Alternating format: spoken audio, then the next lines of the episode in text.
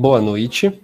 Eu sou Vinícius Siqueira. Essa é a 47 Janta Filosófica e hoje nós iremos alongar um tema que, que a gente já debateu na janta número 42, quando falamos também sobre guerras híbridas.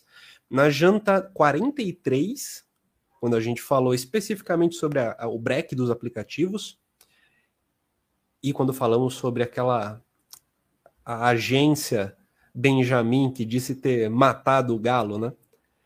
Na janta 44 também, quando a gente falou sobre o Uber especificamente e a estratégia jurídica para evitar a existência é, de, de jurisdição que de repente seja uma vitória para os motoristas ao dar condição de haver casos cujo julgamento sobre o vínculo empregatício seja favorável.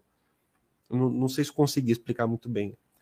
E também na janta 46, em que a gente falou sobre o aplicativo Mary Help, que trabalha no mesmo esquema do Rap, no mesmo esquema do Uber, mas com faxineiras.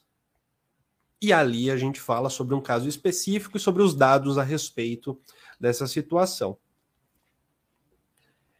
Iremos continuar o nosso papo sobre o precariado e sua condição num Brasil cuja renda média do trabalhador é de R$ 2.510, queda de 200 reais comparado com 2019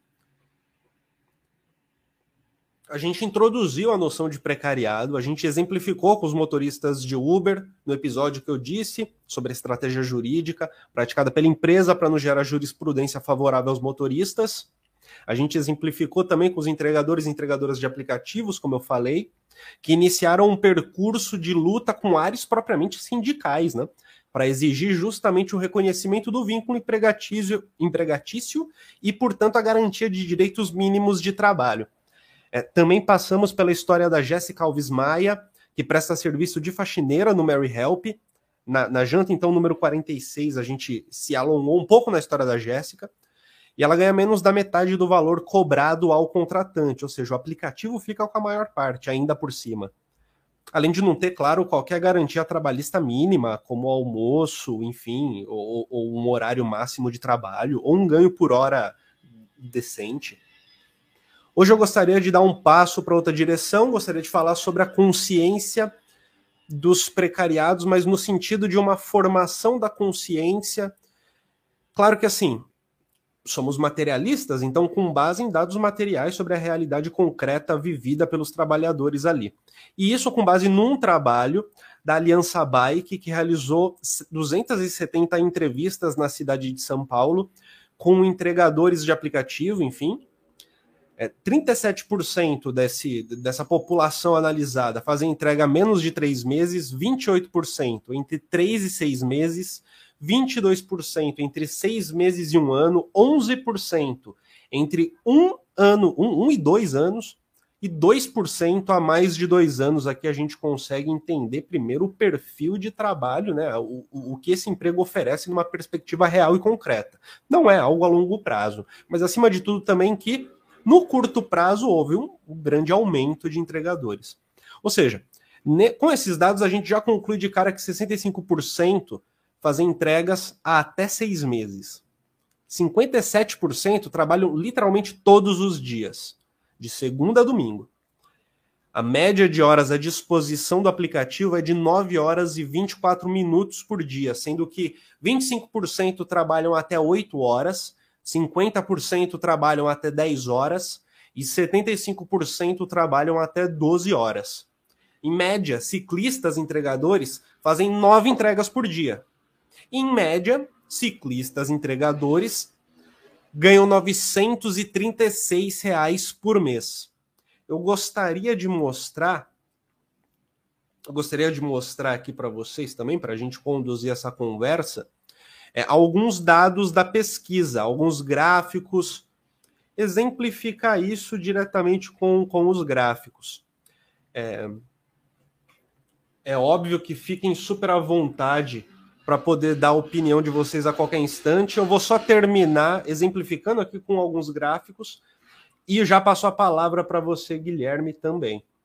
E o primeiro gráfico que eu gostaria de mostrar, aliás, quantidade de horas à disposição que os entregadores ficam nos aplicativos. Aqui no eixo X, a gente vê a quantidade de respondentes, é, é, é, aliás, a quantidade de horas que são entregues aos aplicativos pelos entregadores. E no eixo Y, a quantidade de entregadores que responderam essa quantidade de horas. Eu acredito que seja possível observar, por exemplo, alguns, algumas barras que se destacam de 8 horas, 10 horas e 12 horas. 58 falaram ficar 10 horas. 12 horas, por sua vez, 55 respondentes. A gente tem aqui, de, no, naquele universo de 274, a gente está observando basicamente uma. O, o, que, o que a gente está vendo no fundo é mais de um terço dizendo que trabalha mais de 8 horas por dia. 10 horas ou 12 horas, que é metade de um dia, né? Isso já entrega para a gente, eu acredito que primeiro nos mostra que, na prática, a ilusão do horário flexível se concretiza em longas jornadas de trabalho. E que isso é, é claro, é devidamente percebido, né? Na medida em que é respondido. Eu vou primeiro, então, dar esse dado. Vou tirar aqui o gráfico. Boa noite, Guilherme, tudo bem? Boa noite, Vinícius. Tudo certinho. Vamos lá para mais uma janta. Você que está vendo, fica à vontade para deixar o seu comentário, para deixar o seu like também, para que mais pessoas possam ver. Caso queira, caso sinta vontade, fique à vontade também para participar da live, deixar o seu a sua provocação, seu comentário, sua questão, seu ponto de vista aqui com a gente e bora. Vou colocar de volta o gráfico.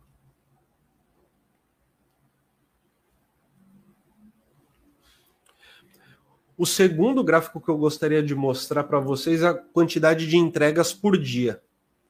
A quantidade de entregas por dia, e aqui a gente pode ver algumas barras também se destacando, novamente no eixo X, a quantidade de entregas, e aqui na vertical, no eixo Y, a quantidade de respondentes ali para aquela quantidade de entregas. E o que, que, se destaca primeiramente? 10 entregas, 48 respondentes, 8, 46 e 7 entregas, 42 respondentes. Em relação aos ganhos mensais, novamente no eixo X, quantidade de horas à disposição, e no eixo Y, a quantidade na linha, né, a quantidade de grana conseguida, o ganho, a renda, e na barra a quantidade de respondente. A gente tem então com 14 horas à disposição, cinco pessoas, a gente pode ver aqui, ó, que conseguem ganhar o valor máximo de todos os respondentes, que é R$ 1.460.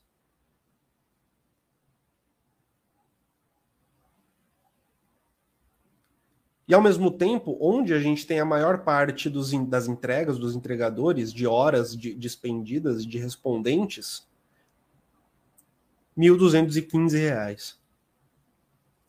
O ganho mensal de quem trabalha até 5 horas é de 466 reais, médio, ganho médio, né, do, do, do ciclista que trabalha até 5 horas.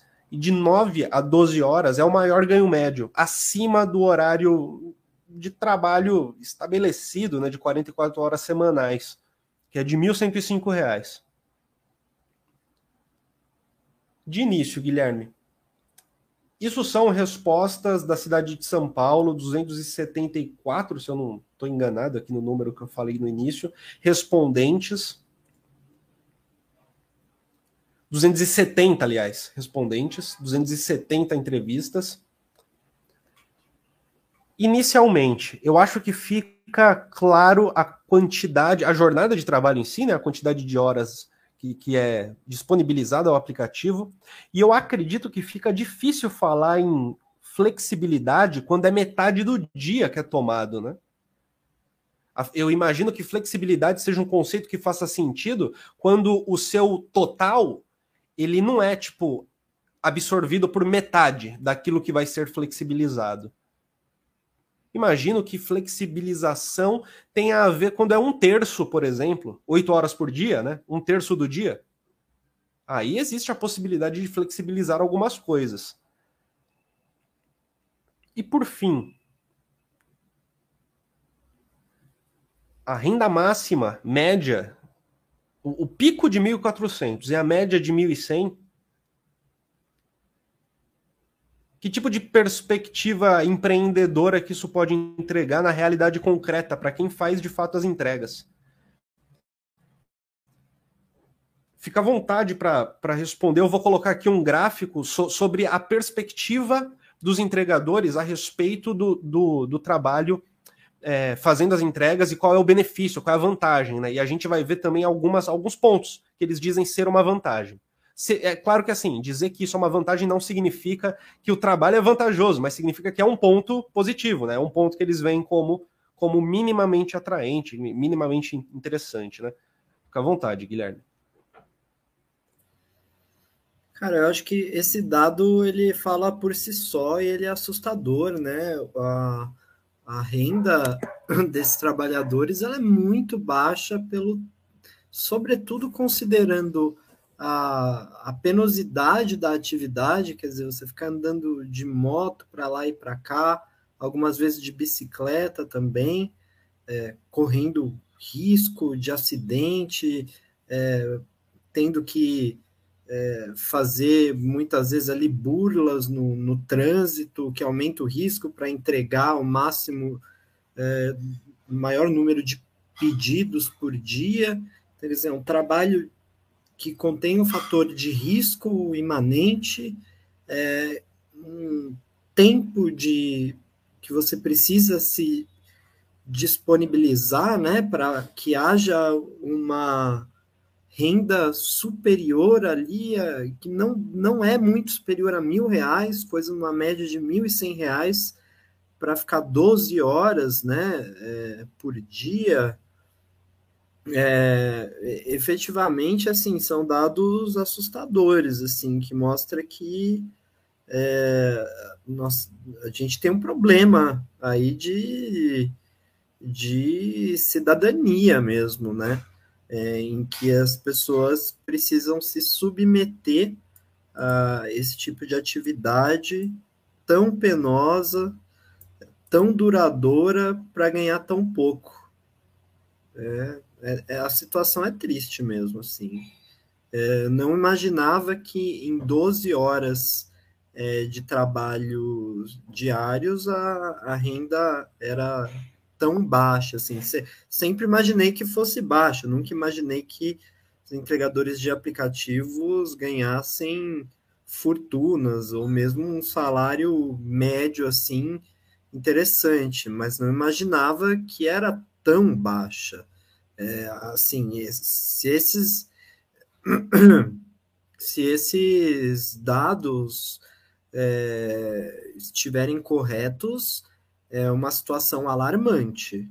Alarmante. Eu não consigo imaginar você trabalhar 12 horas por dia numa motocicleta, correndo risco, é, tendo os custos ainda que você vai é, despender em relação à manutenção do equipamento ali, da moto, os custos de gasolina, olha, é algo alarmante, né, para dizer o mínimo, assim, é, para mim chega a ser quase assim é, é, distópico um negócio desse, assim, sabe?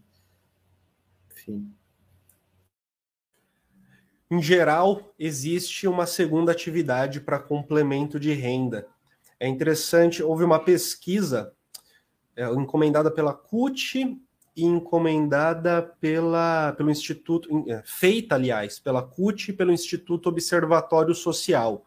Se chama Condições de Trabalho, Direitos e Diálogo Social para trabalhadores, trabalhadoras e trabalhadores do setor de entrega por aplicativo em Brasília e Recife. E é interessante, é, eu, eu vou ler um pedaço da conclusão dessa, dessa pesquisa. Apesar de todas as vulnerabilidades a que estão submetidos, quando perguntamos aos entregadores e às entregadoras sobre o nível de satisfação com o trabalho nos aplicativos, predominam as opções bom e regular. Na argumentação, destaca-se o fato de que essa tem sido uma das raras alternativas de ocupação e de renda disponível.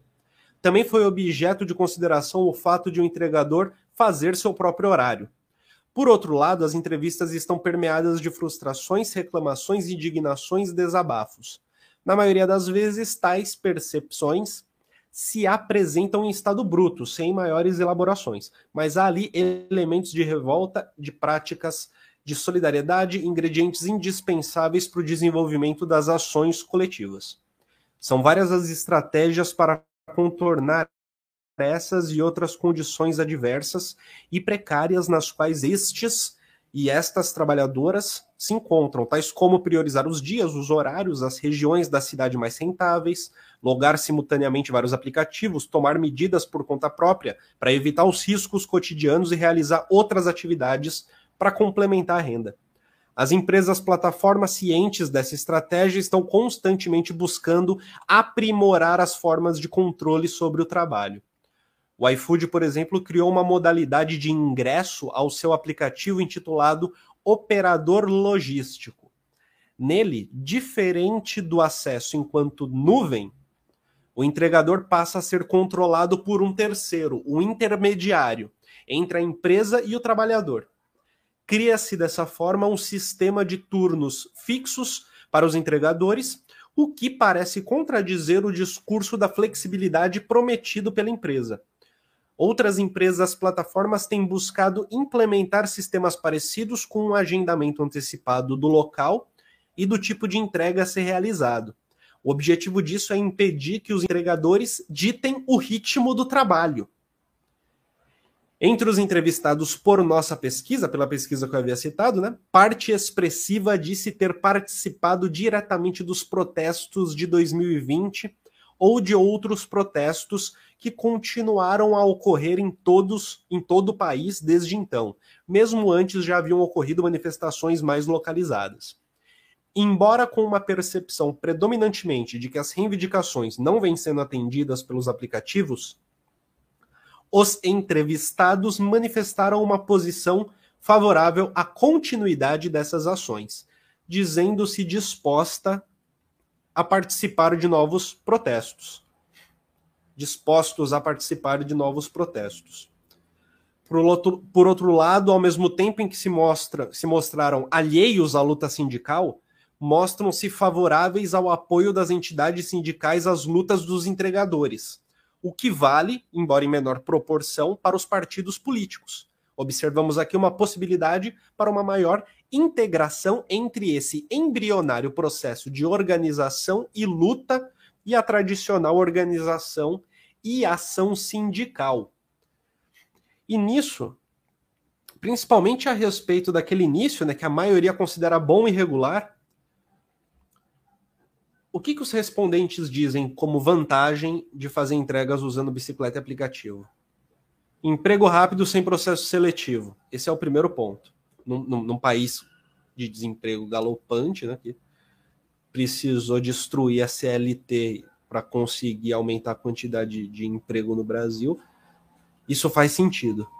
Segundo, a flexibilidade de horário, né? Flexibilidade de horário. Ou seja, eu posso começar às 11 da manhã e terminar às 11 da noite em vez de começar às 8 da manhã e terminar às 8 da noite. E o terceiro ponto de 33 respondentes é saudável trabalhar de bicicleta.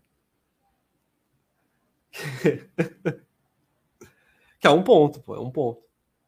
Não, e é, é interessante porque se a resposta é qual é a principal vantagem, tipo, a pergunta não é as vantagens são relevantes, não é essa a pergunta. A pergunta é qual é a principal vantagem? Quando o cara diz que a principal vantagem é que é saudável trabalhar de bicicleta, é porque com certeza salário não é, o fato de ser emprego rápido não é uma vantagem, a flexibilidade do horário não é uma vantagem. E 23 responderam que é divertido trabalhar de bicicleta, ou seja, concretamente não há muitas vantagens, mas pelo menos é lúdico, né?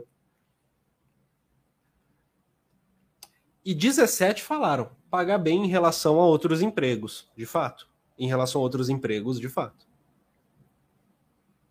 14, por sua vez, não ter patrão. E depois são respostas espontâneas ali divididas, não ter tanto gasto, renda extra, não vejo vantagem, uma possível resposta. É mais tranquilo, é mais tranquilo de trabalhar, poder honrar compromissos financeiros, ou seja, tá com dívida e tal.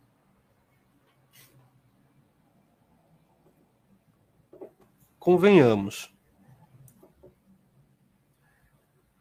Concretamente,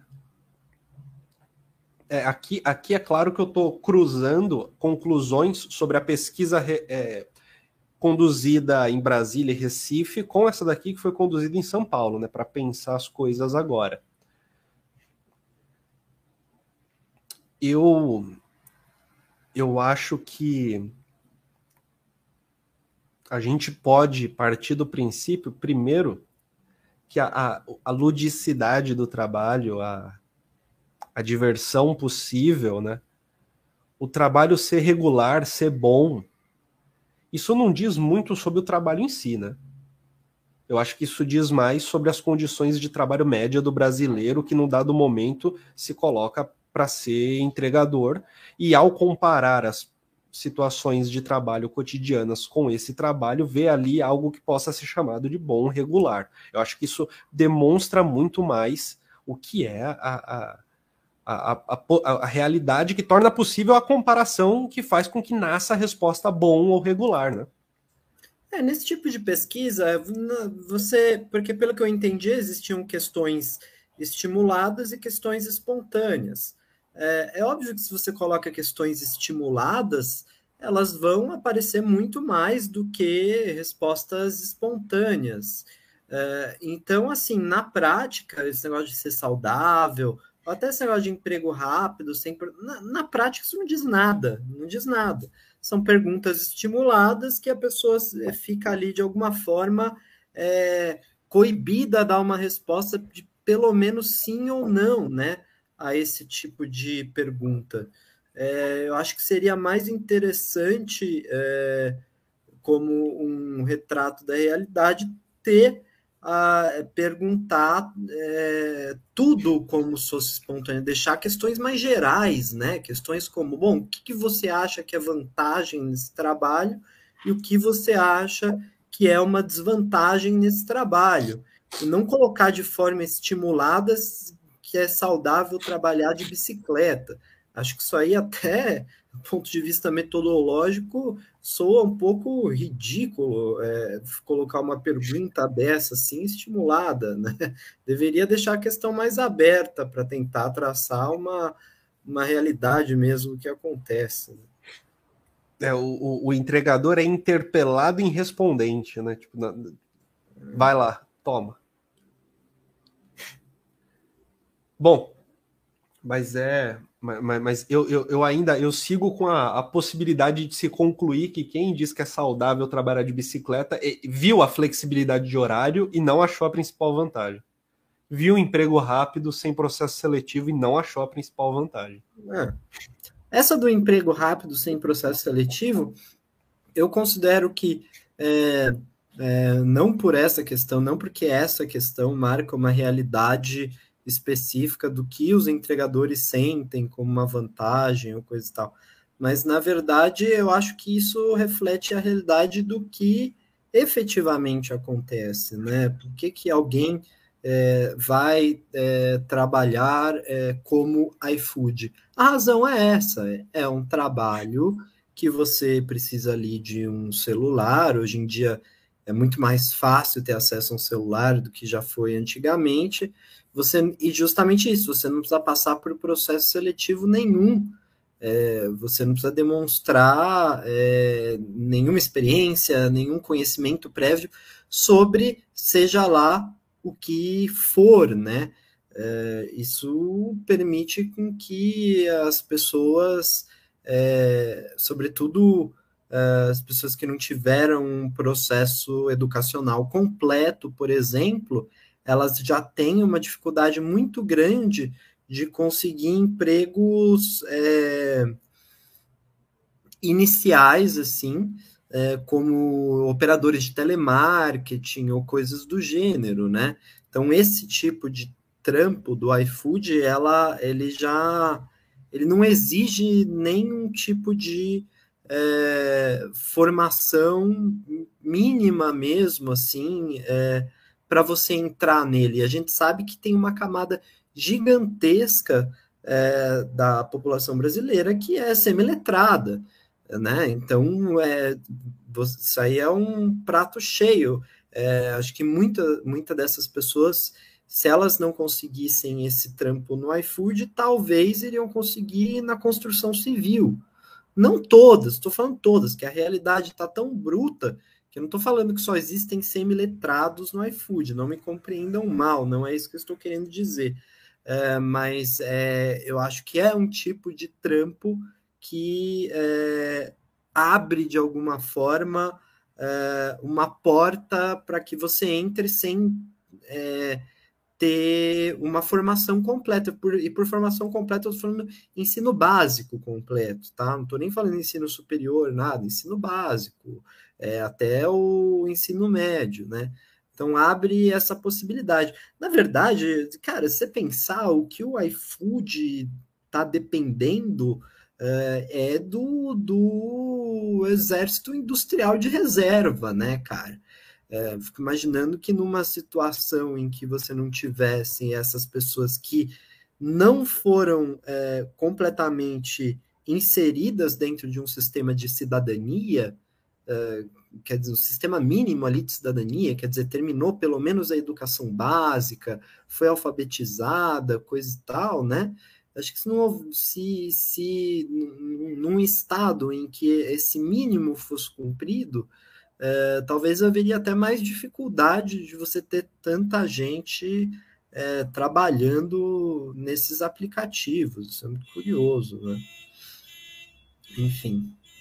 Fora a, a chance de, desses aplicativos, se esses aplicativos têm, é, é, têm também alguns métodos de talvez algum tipo de filtro com quem entra ou quem não entra, na prática a gente sabe que não é usado, né? Provavelmente até uma pessoa que de repente não tem nem carteira de motorista, provavelmente deve pedir para alguém se cadastrar no lugar dela uh, e, e, ficar usando no lugar, né? Então, de fato, é um tipo de trampo que você que é, eu imagino que tenha essa acessibilidade é, maior, né?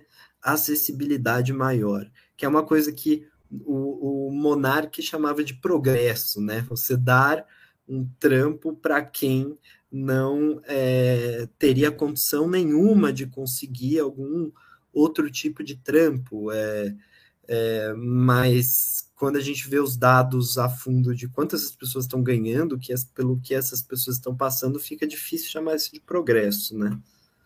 O Dória chama de farinata, ou, a versão do progresso dele. É, é. Que é, já, já que é, é melhor dar a farinata do que, né, não ter nada para comer. É, essa é a ideia. É, é por aí, é por aí. Você notou que essas conversas sobre liberdade e tal, e, e tô mudando completamente agora o assunto, mas essas conversas sobre liberdade, não sei o que, que acontecem é, principalmente em meios de comunicação digitais, assim.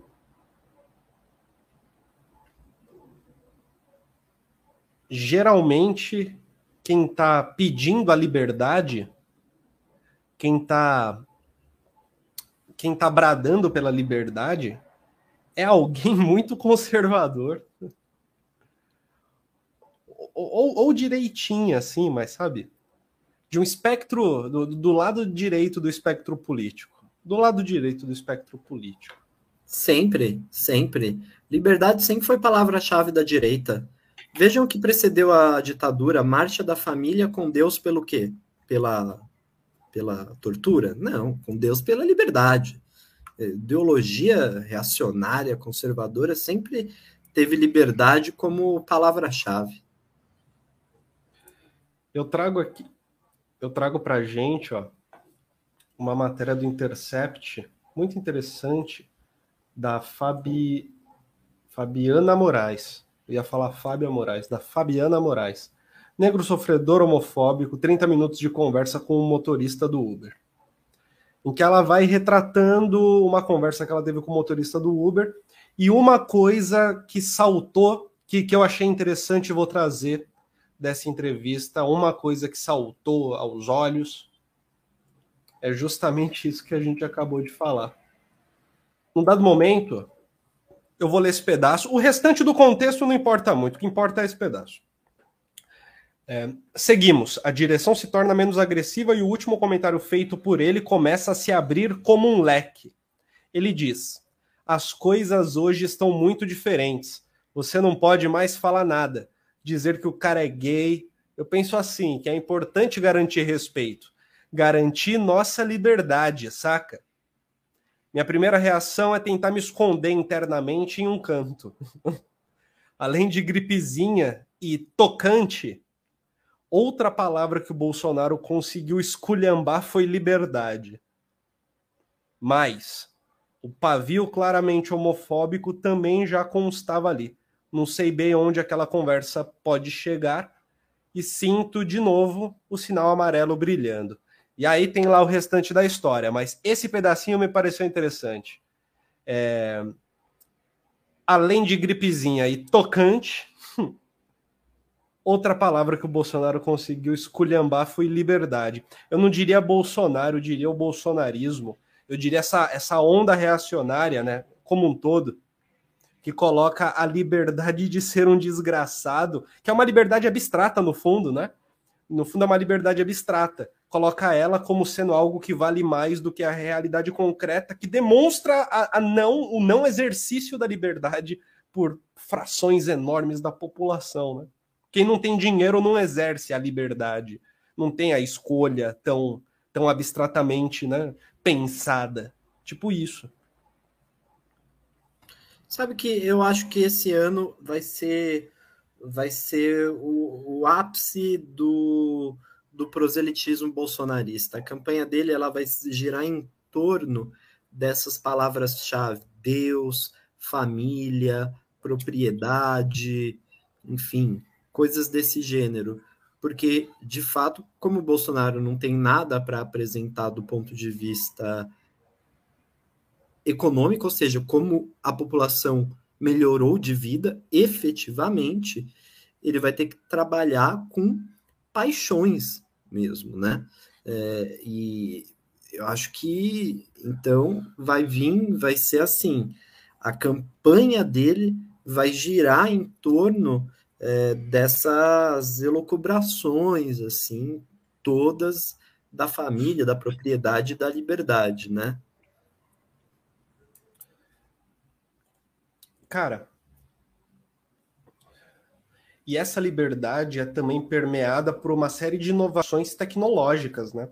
A existência de, desse modelo de trabalho funcionando da maneira como funciona se dá justamente numa sociedade informatizada até o talo, se dá justamente numa sociedade com tecnologia de ponta, né, que consiga minimamente aplicá-la. Não significa que a população domina. Mas existem algumas classes que, ao dominarem, conseguem fazer negócio com elas, né? E é por isso que, depois dos constantes breaks dos aplicativos, o iFood resolveu inventar uma moto elétrica para entregadores do aplicativo. Ó. O veículo é voltado para os entregadores que trabalham na plataforma de delivery e pode ser adquirido a partir de R$ 9.999. Conheça a nova, moto, a nova moto elétrica do iFood. Até que tudo. É, é tipo, é, é, algo. Seria algo positivo, né? Tipo assim. E aí, o que é interessante disso, ó, deixa eu mandar aqui. Tem um dado momento que há, há algo aqui, ó. De acordo com o aplicativo de entregas, os testes do projeto revelaram que os gastos dos entregadores podem ser reduzidos em até 60% no combustível e 70% na manutenção. Por exemplo, o entregador que percorre 3 mil quilômetros por mês tem custo mensal em torno de 610 de combustível, considerando o litro a 7,10. Ainda segundo o iFood, o objetivo da empresa é fazer com que 50% das entregas sejam realizadas por veículos que não utilizam combustíveis fósseis até 2025. A estimativa aponta que as motos elétricas poderão evitar que 30 mil toneladas de CO2 sejam lançadas na atmosfera no período de um ano. Então, assim, a, além de ser uma parada boa para o marketing verde, além disso, ainda tem a tentativa de dar o argumento. Não, não é necessário ter um vínculo empregatício. Não, não é necessário isso. Você pode comprar a motinha aqui, que reduz em 60% o combustível e em 70% a manutenção. É o, que, é, o que, é o que a gente pode fazer. A gente te vende a moto. O livre mercado é assim que funciona. Você não é nosso empregado. Você pode ser um empreendedor que compra a moto, sua ferramenta de trabalho, né? Para você conseguir trabalhar um pouquinho melhor. E economiza um pouquinho no combustível. Bastante, né? Economiza bastante no combustível e na manutenção. Isso não é uma jogada de mestre também? É uma jogada de marketing também, é uma jogada é, que está dentro de uma é, é, ideologia também neoliberal, de que as, a, a lógica dos, do, do cuidado com a saúde, com o meio ambiente, com coisa e tal, ela não deve ser é, posta em termos de seguridade social, uh, de auxílio mútuo e de solidariedade, como é o que existiu até agora, mas deve ser feita em termos desses cuidados é, que são mais individualizados, né? O cuidado com o meio ambiente, o cuidado com a própria saúde, com o equilíbrio, quer dizer, você vai ali fazendo o seu cuidado pessoal é, sem, sem é, ter que contar assim com um sistema de cuidado, né? Isso é uma coisa que eu tenho notado é, cada vez mais assim, é, é, da lógica neoliberal, é o cuidado também atomizado, né? Você atomiza a lógica do cuidado, você cuida de você mesmo, você cuida da sua própria saúde, você cuida do meio ambiente, você faz a sua parte, né? É, você, é, enfim, é, é tenta ali se colocar numa posição de equilíbrio, né? É, por merecimento, né? Por merecimento. É, lógica da da, da saúde também como um merecimento, né? Você é saudável porque você mereceu, certo? De alguma forma você se cuidou. É, e eu acho que eu, e eu acho que esse tipo de, de campanha ela faz um pouco parte é, dessa lógica do que o neoliberalismo entende por cuidado, né? É interessante você tocar nesse assunto, Guilherme, porque assim, você lembra que entre as respostas, 33 é saudável trabalhar de bicicleta. Cara, é um número considerável. Foram 270 pessoas que responderam. Se 33 dizem que é saudável andar de bicicleta, é mais de 10%, né? que está dizendo que é, pô, da hora, saudável andar de bicicleta. No entanto,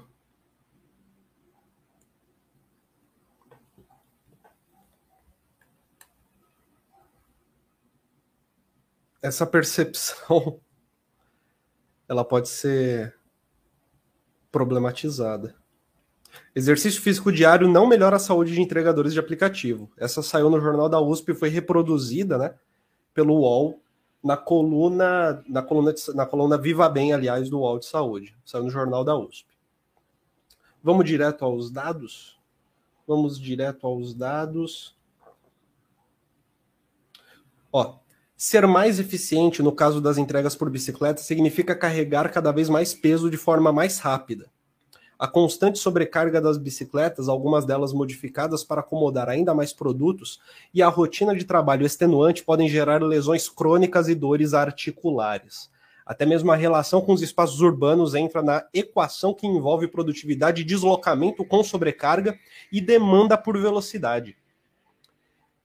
É comum observar ciclistas entregadores circulando de, eh, de forma não convencional por vias de pedestres, por exemplo, devido ao conhecimento particular do terreno urbano e suas irregularidades. O trajeto calculado matematicamente pelo GPS é substituído por caminhos que exigem menos esforço físico a interper, interpretação corpográfica da cidade mediada pela bicicleta enseja modos alternativos de perceber e viver o espaço, comenta o pesquisador entrevistado, né, que conduziu a pesquisa.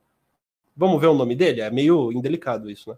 Comenta o pesquisador sem antes dizer o nome do, do rapaz. A análise foi feita por realizada na F, Escola de Educação Física e Esporte da USP, e o responsável foi Eduardo Rumenin Souza, formado em Ciências Sociais e em Educação Física, que acompanhou o trabalho de ciclistas entregadores na cidade de São Paulo para analisar a qualidade de vida de cada um deles. Né? Voltando lá para baixo, dentro ainda do, da, da sobrecarga, a poluição pode gerar inúmeros efeitos colaterais deletérios ao organismo relacionados a processos inflamatórios, aumento de pressão arterial, estresse oxidativo, dentre outros. O pesquisador comenta que, sob o ponto de vista estritamente biológico, os benefícios superam os malefícios na saúde, considerando deslocamentos ativos e sedentários. Isso porque o exercício físico ativa respostas anti-inflamatórias e torna os organismos menos reativos aos poluentes inalados. Mesmo quando realizado em ambiente poluído, o exercício físico gera benefícios próprios ao organismo ativo. Top.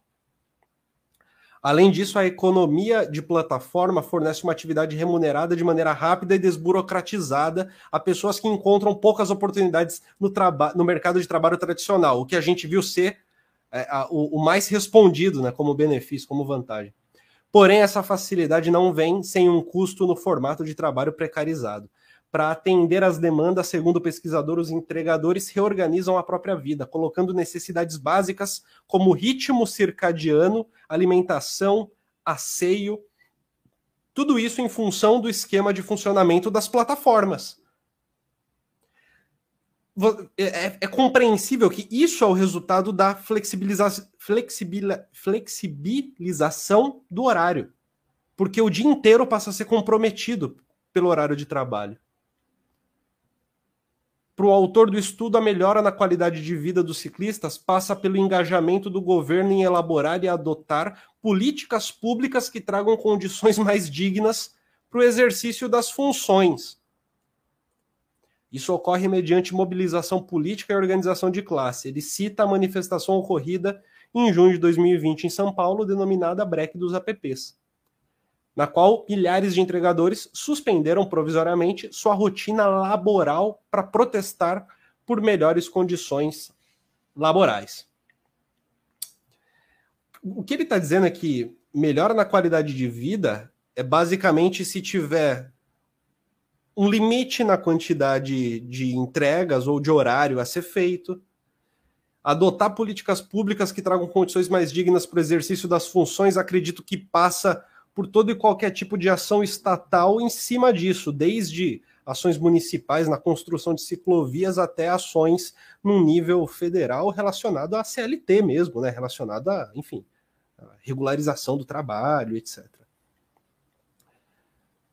O trabalho por si só não vai trazer uma melhora na qualidade de vida, simplesmente por andar de bicicleta pela cidade, principalmente em períodos extenuantes.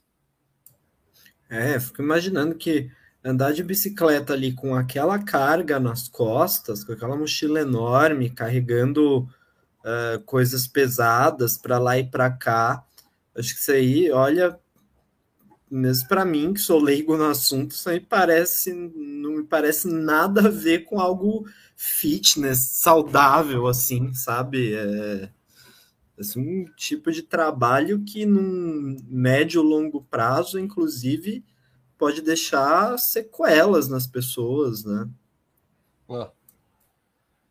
Segundo os dados levantados por meio de um equipamento acoplado à bicicleta e um monitor cardíaco, ciclistas chegam a inalar cinco vezes mais poluentes do que uma pessoa em deslocamento sedentário, como carro ou ônibus. Tipo, você está em exercício, tudo bem, mas você está numa bolha de poluição, por exemplo. E se a atividade é maior, mais intensa, você está ali respirando mais, mais poluição. Cinco vezes mais. O próprio desafio de circular pelo espaço urbano, né, ele considerado, considerado por ele mesmo, porque não é como se São Paulo fosse uma cidade, São Paulo, qualquer capital, fosse uma cidade propícia a se andar de bicicleta, com ciclovias. Exato, não é, é se como houvesse ciclovias é, tão abundantes assim, né? O que, na verdade, você vê diariamente quem circula na rua é que os entregadores, eles é, cortam caminhos, eles passam no meio do, do trânsito ali de uma é, forma até despudorada para manter o ritmo de é, entregas é, é eficiente, né? Para que eles consigam ter alguma grana no, no final do mês, né? Então você vê a própria forma que eles circulam ali, a velocidade que eles circulam, a forma como eles passam os sinais, passam entre os carros, assim, é, é, é assustador, assim, né? Então, isso também deve gerar um fator de risco muito acentuado, né? De fato, não há nada nesse tipo de trabalho que é totalmente diferente de um Santa Cecília que, que vai, que vai para é, casa de bicicleta, pegando uma ciclovia, assim. Né? Ana Gisele diz boa noite. Boa noite, Ana, tudo bom? Júnior Gabriel, boa noite. O Júnior diz o seguinte, ó. Como trabalhar em uma mina de carvão. Exato, Gente, fica cara. Super... É, essa ideia mesmo de você de, de, de trabalhar desse tipo de trabalho que antes a gente associava muito a ideia de lupen proletariat, ou de um proletariado mais, enfim, trabalhador de minas ou coisa assim. Só que assim, é, isso era bons tempos, entendeu? Bons tempos. Porque, querendo ou não, um trabalhador hoje de uma mina de carvão, ele tem adicional de insalubridade, ele tem. Ele não vai poder trabalhar, inclusive, às oito horas por dia. Isso está na própria CLT, tá? Existe uma é, cláusulas específicas na CLT para mineiros.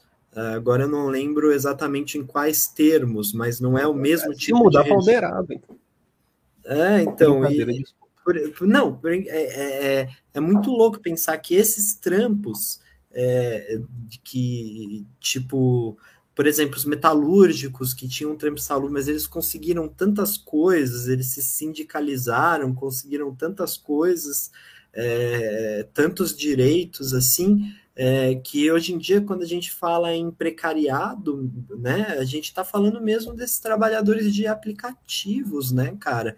Eles vivem em condições é, de trabalho piores do que quem é, trabalha na construção civil, quem trabalha é, em trabalhos pesados mesmo, mineração, né? Porque esses trabalhos. Claro, eu estou falando oficialmente, tá? Não estou falando da pessoa que trabalha numa mina de carvão é, na condição de semi-escravidão é, totalmente clandestino, mas quem trabalha oficialmente tem muito mais garantias e proteção do que os, os trabalhadores de aplicativo que hoje eu acho que é a definição mesma de, do, do proletariado, né, cara?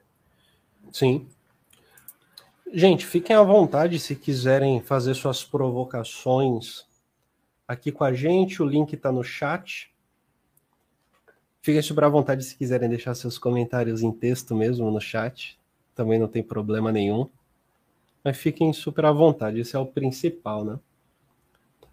Esse estudo que a gente mostrou agora, que a gente comentou agora, sobre a saúde dos, dos entregadores, ele foi orientado pelo professor Luiz Dantas, e se transformou numa tese né, de, de doutorado, intitulada Rebocadores Urbanos e Capitalismo de Plataforma, ensaio sobre a entrega por bicicleta em São Paulo.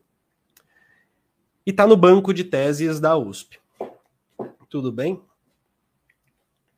Guilherme, o que, que, você acha da gente já ir caminhando para o nosso. Deixa eu, deixa eu só, só para não dar ponto sem nó aqui sobre esse negócio das minas, eu achei o artigo da CLT, tá? A grande CLT. Qual é o artigo? É, seção 10 da CLT do trabalho em minas de subsolo, artigo 293. É...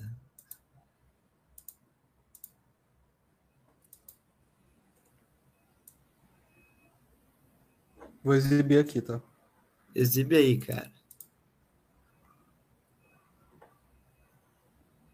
A duração normal do trabalho. Não dá para ver, né? Agora dá. A duração normal do trabalho efetivo para os empregados em minas do subsolo não excederá de 6 horas diárias ou de 36 semanais. E o tempo despendido pelo empregado da boca da mina ao local de trabalho e vice-versa será computado para o efeito de pagamento de salário. Porque é um rolê, né? Porque é um rolê. Um rolê Ninguém mora do né? lado da mina, né? É. É, realmente é esse, é, é, os trabalhadores estão à margem de, desse sistema legal, né? Não tem nada que dispõe, né, sobre quantidade de horário que eles podem trabalhar, o quanto que é absurdo, né? E a remuneração da hora prorrogada será no mínimo, a prorrogação é, é o artigo anterior, né, da duração normal que pode aumentar dependendo de acordo coletivo a remuneração da hora, da hora prorrogada 25% superior à da hora normal, no mínimo. E aqui diz, ó, será fornecido pelas empresas exploradoras de minas alimentação adequada à natureza do trabalho, de acordo com as instruções estabelecidas pela Secretaria de Segurança e Saúde do Trabalho e aprovadas pelo Ministério do Trabalho. Tipo, Essa CLT que tanto metem o pau, né, cara? Que coisa, e, né? Se tá escrito, não, não tem aquele negócio assim, ó. Se tem um aviso é porque já aconteceu? Lógico. Não, tem esse ditado, né? Se, se, se colaram o cartaz dizendo para não fazer tal coisa, é porque já fizeram, né? Algo nesse sentido. É, aqui, aqui eu acho que é parecido, né? Se, se tá escrito que a empresa vai ter que entregar alimentação adequada, é, é porque talvez a realidade que a gente está descrevendo dos entregadores de aplicativo, elas eram a realidade também dos mineiros num dado momento, né? É. Sabe que esse se está escrito é porque aconteceu, me faz lembrar de uma coisa, né? Da...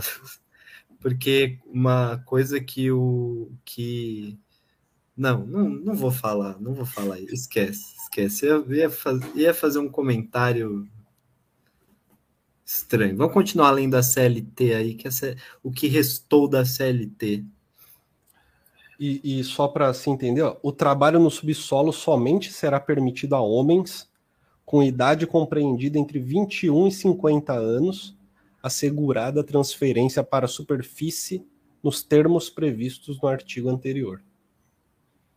É, isso aí já acho que pode ser. Acho que isso aí já é um pouco também um pouco batido, né? Acho que não precisava é. Eu acho que também a CLT a gente deve considerar que ela foi escrita ela, né, na década de 40, é, provavelmente uma época em que as mulheres é, tinham muito mais filhos, talvez engravidassem muito mais, e o plano de família era sempre considerando que as mulheres tinham filhos e engravidavam, aí, aí parecia que não é, não parece um tipo de trabalho adequado, né, para uma mulher que está é, lactante ou gestante, ou seja lá o que for. Mas eu acho que hoje em dia poderia é, passar por uma revisão que hoje em dia acho que já está um pouco anacrônico isso de só ser permitido para homens. Bom, o artigo seguinte, só título de curiosidade, curiosidade, é sobre jornalistas profissionais, profissionais do jornalismo. Ah, essa pegadinha do malandro, essa daí é a maior mentira que tem na prática. A duração normal do trabalho dos empregados compreendidos nessa seção não, da, não deverá exceder de cinco horas, tanto de dia como à noite. Isso é uma piada. É, isso aí não, não existe. Isso não existe. Isso é letra morta. Poderá a duração normal do trabalho ser elevada a sete horas, mediante acordo escrito em que, estipule, em que se estipule aumento de ordenado correspondente ao excesso de tempo de trabalho, em que se fixe um intervalo destinado a repouso ou a refeição. Cara, é por isso que jornalista é PJ ou não é registrado como tal, como redator, como. É que redator tá escrito aqui, né? Tá escrito aqui. Mas, tipo, sei lá, analista de conteúdo, saca? Coisas assim. É. É, é... na prática que acontece. Mas assim, uma coisa é fato, por mais que se critique algumas coisas que não são realizadas na CLT, é, eu fui contratado durante como PJ durante um tempo numa empresa que eu trabalhava, né? Justamente, só que assim, eu, o meu trabalho, ele era um trabalho que eu não era, eu não era prestador de serviço, né, da empresa. Eu eu ia lá com regularidade, né? Eu tinha uma relação de emprego, né, com a empresa, assim como todas as demais pessoas. É, aí, aí você pode até pensar, então a CLT é letra morta. Depende, até a página 2. Teve uma vez que uma pessoa lá, que eu nem sei quem foi, ela entrou com uma ação trabalhista, o, o, o juiz deferiu com base na CLT, e a empresa teve que contratar todo mundo CLT pagando a mesma coisa, porque o juiz proibiu que se diminuísse o salário, ou seja, pagando a mesma coisa, mais todos os benefícios a serem incluídos, né? Férias, 13 terceiro, parará, parará, e é, retroagindo ainda por cima. Retroagindo. Ou seja, foi uma bomba foi uma bomba. Então, assim, a CLT é lógico, tem muita coisa que você pode até pensar, só que existe pelo menos a possibilidade de que legalmente você entre com uma ação, né? É, então, é, tem essa salvaguarda, pelo menos, né? Sim. Essa daqui, a piada é essa daqui, ó. Será computado como de trabalho efetivo o tempo em que o empregado estiver à disposição do empregador. Eu acho que jornalista trabalha em qualquer lugar que ele esteja, não é assim? Funciona. Sim, sim. Assim como vários trabalhos, é. Nem tudo se realiza, né? Hoje em dia, com a história de WhatsApp, grupos de WhatsApp, a gente está muito mais, eu acho, é, à disposição do empregador do que antes. Porque o grupo do trampo ali, ele não para, né, cara? Você fica respondendo ele o dia inteiro. Mas é isso, cara. Pela, pela, a gente tem que lutar pela efetivação da CLT, é, né? Não pela, pela total destruição dela. Né? Cara, sobre os professores também, tipo, delimita para evitar superexploração, mas mas salário, ó. então é necessário driblar para tipo trabalhar em duas escolas diferentes, né? Em vez de fazer um período inteiro de oito horas, em, de oito aulas, de repente, em uma escola só, né? Já que o limite é de seis intercalado e quatro é, é, de uma vez só. É, o que os professores mais fazem é ter dupla jornada, cara. Duas escolas, às vezes até três, viu? Às vezes trabalhar na prefeitura de manhã. É, eu tinha um colega professor que ele trabalhava de manhã na prefeitura, de noite no estado e de tarde na rede privada. Diariamente. Pesado demais. É. Bom, meu velho, eu acho que a gente caminha aqui agora para o fim, talvez. Acho que é isso aí, mano. Acho que a gente conseguiu falar mais um pouquinho sobre, sobre o precarizado brasileiro, o precariado brasileiro, aliás. Somou mais um conteúdo à quantidade que a gente já fez sobre esse tema. Eu não vejo muita gente fazendo, para falar a verdade. É um, um videozinho ou outro mas nunca se delongando sobre o assunto, nunca ficando um tempo e etc e tal. Tirando o próprio Rui Braga, é claro, né? próprio Rui Braga tem uma série de vídeos na Boitempo. Nessa série de vídeos ele vai explicando conceitualmente o precarizado, apresentando resultados de pesquisa, enfim. Mas o que a gente está fazendo é de maneira alternativa e complementar, recolhendo os dados que estão disponíveis e que não necessariamente foram gerados pelo Rui Braga, mas que fundamentam uma observação dos entregadores de aplicativo, motoristas de Uber, como trabalhadores precarizados. E isso me parece importante, não é? Sem dúvida. Maravilha, minha gente. É, deixa eu só falar um negocinho antes da gente ir embora. Deixa eu falar um negócio para vocês. Tem novidade no ar, né?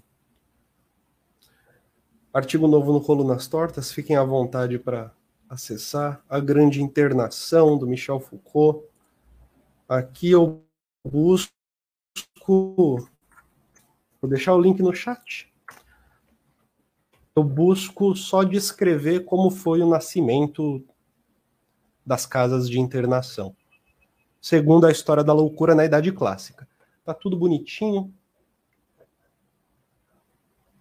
A gente fala um pouco aqui sobre a crítica, a crítica não, a interpretação que o Foucault faz sobre aquele pedaço das meditações do René Descartes, que em que ele fala sobre a loucura, em que ele fala sobre, sobre a possibilidade de ser louco na medida em que se encontra deitado num sonho e num erro que é meio que eterno, meio que constitutivo, né? Algo que impede a realização do cogito. E ali se encontraria se encontraria a condição da loucura. Fiquem super à vontade novamente a grande internação do Michel Foucault no Colunas Tortas. E aí vocês podem se inscrever na newsletter também para receber os artigos. Fiquem super à vontade, vai ser bem legal. Guilherme, gostaria que eu apresentasse algo aqui? Não, cara, temos o canal Delongas. Fiquem à vontade também para entrar lá no canal Delongas, que também tem conteúdos de ciências humanas e também tem Michel Foucault no canal Delongas.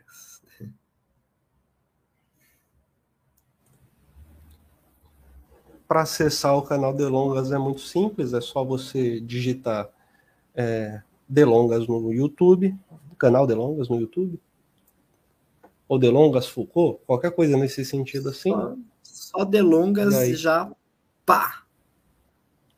E aí, aí você ó. vai entrando. E aqui os últimos vídeos: guerras híbridas, necropolítica, vontade de verdade, método acadêmico, razão e loucura, ordem do discurso. Tudo bem? Belezura. Série de vídeos na ordem do discurso. É isso aí. Maravilha, minha gente. Então é isso aí. Obrigado. Boa noite e boa janta. Valeu.